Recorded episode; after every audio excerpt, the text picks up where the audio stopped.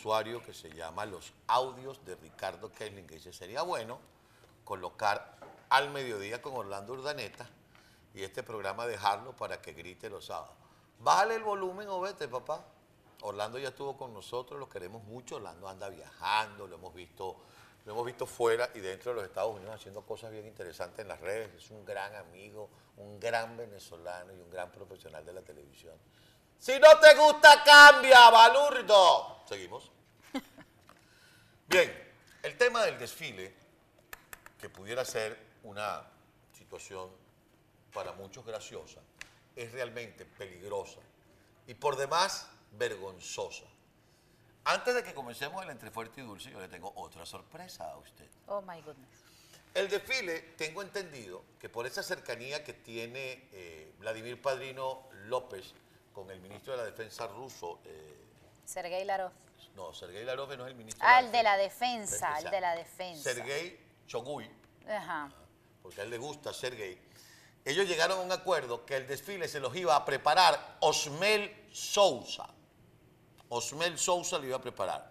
Y hay otra versión que se la preparó otra gente. ¿Tienes el de Osmel listo? ¿Mm? Vamos a ver el que preparó este espécimen denominado Osmel Sousa para que nuestras militares, nuestros militares, eh, pudieran desfilar el día de ayer. Suéltalo.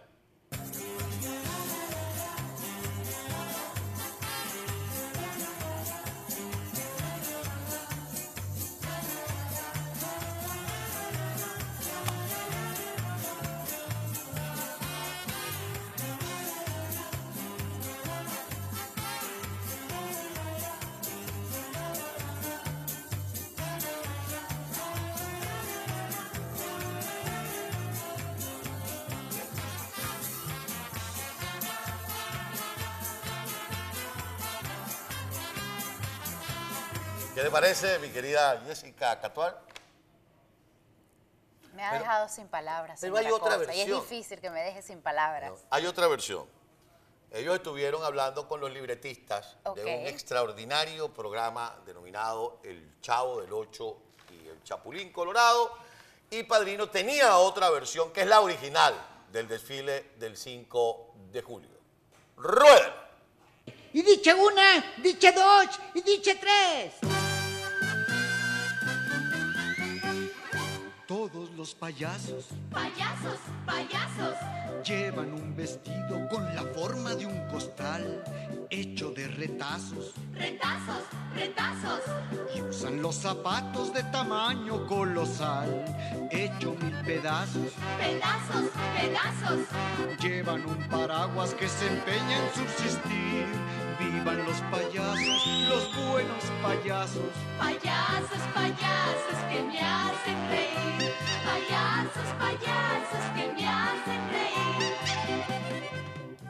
El muñeco Ay, entonces la gente- con la milicia. Sí, Y entonces la gente va a decir que yo me estoy burlando de los militares. ¿Y qué hizo Maduro ayer cuando les mandó ese monigote inflable? No se estaba, Super burlando- bigote. No se estaba burlando de ellos. Además, un, un día tan importante para Venezuela. ¿Qué estará diciendo Simón Bolívar en la tumba, señora Costa? La vaina es que Simón Bolívar no habla. Y que Simón Bolívar ya murió. Y eso es mentira que se retuerzan las cenizas en la tumba, porque hasta Hugo Chávez, hasta con esa vaina acabó. Le destapó el sarcófago y revoloteó esa vaina. Dice que para hacer brujería dicen algunos. Ah, sí, cómo no, Otros dicen. dicen otras cosas. Bueno, pero No les- todos los que abrieron esa broma como que han pasado para allá para Sí. acompañar a Simón Bolívar. Todos panquearon. Por ahí quedan dos o tres vivos Ajá. que andan más asustados. Lo cierto, mis queridos amigos, es que yo quisiera hablarle a las familias de los militares, porque con ellos ya no se puede ni hablar, porque huelen mal. Huelen a estiércol. Usted, señora que está casada con un coronel, con un general, usted puede ir al círculo militar o a cualquier otra parte de pública. Puede ir a la peluquería, por ejemplo, sin que sus amigas de siempre la miren por encima del hombro y diga, esta es otra payasa más. Mira para lo que quedó el marido. A los hijos de los militares. Ustedes pueden verle los ojos directo a sus papás y decirle qué bello el país que resguarda. Están afuera de Venezuela, señora Costa. Ese es un gran apunte. Están Ese es el ejército forjador de libertades. Que permiten que un tipo que ni siquiera sabemos si nació en Venezuela les mande un monigote para que desfilen alrededor de él. El 24 de junio tampoco estuvo en los actos de la batalla de Carabobo. Por segundo año consecutivo, 5 de julio, Nicolás Maduro no se presenta al desfile militar. Esta vez envió un mensaje grabado desde Miraflores y les mandó un muñeco. Yo me voy más allá. Él les manda un muñeco. ¿Será que él de verdad se cree que es muñeco? Yo creo que se burla de ellos. Antes yo pensaba, no va a los desfiles porque le da miedo. Es que a los militares venezolanos ya no se les puede tener. Menos mal, Pero no miedo a los militares. Bueno, menos mal, Bueno. ¿verdad? Mi querida Catuar.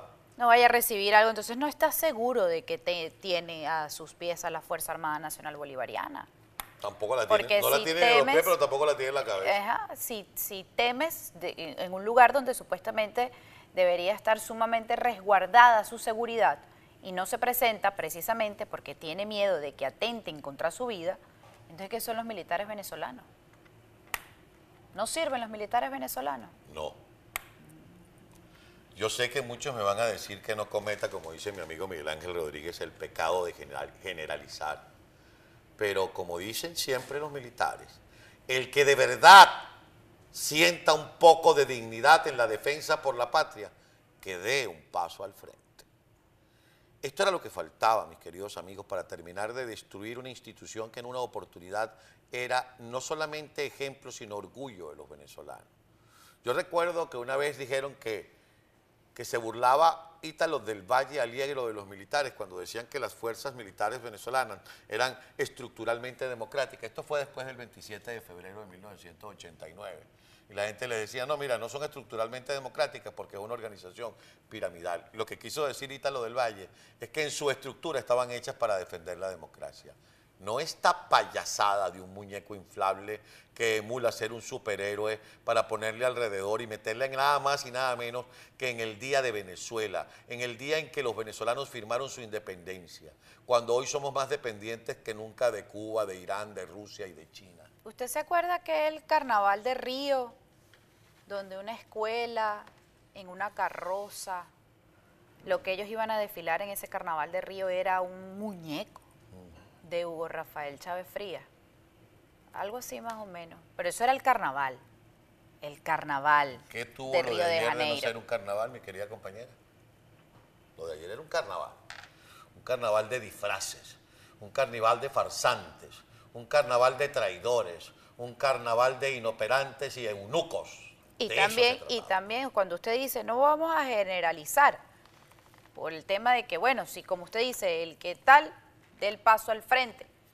Pero ayer Nicolás Maduro reveló también, como lo dije anteriormente, que no tiene a la Fuerza Armada Nacional con él, que teme de que le hagan un atentado, su propia gente. Solo queda decirles, mis queridos amigos, y no logramos nunca identificar la sección, pero solo queda decirles antes de irnos a la pausa, que esto es lo que queda, este es el legado de Hugo Chávez, un hombre que infiltró las Fuerzas Armadas para destruirla, para convertirla en la vergüenza que hoy es, para entregar el país por un proyecto personalista, que todo el mundo piensa que era un tipo vivo y más pendejo no podía ser porque se dejó explotar por Fidel Castro todo lo que le dio la gana y luego lo echó como un bagazo y lo dejó morir. Y Maduro va por el mismo camino. Lástima que en el medio quien recibe el estiercolero es el pueblo de Venezuela. Que ese sí es verdad, que está muy fuerte, pero nada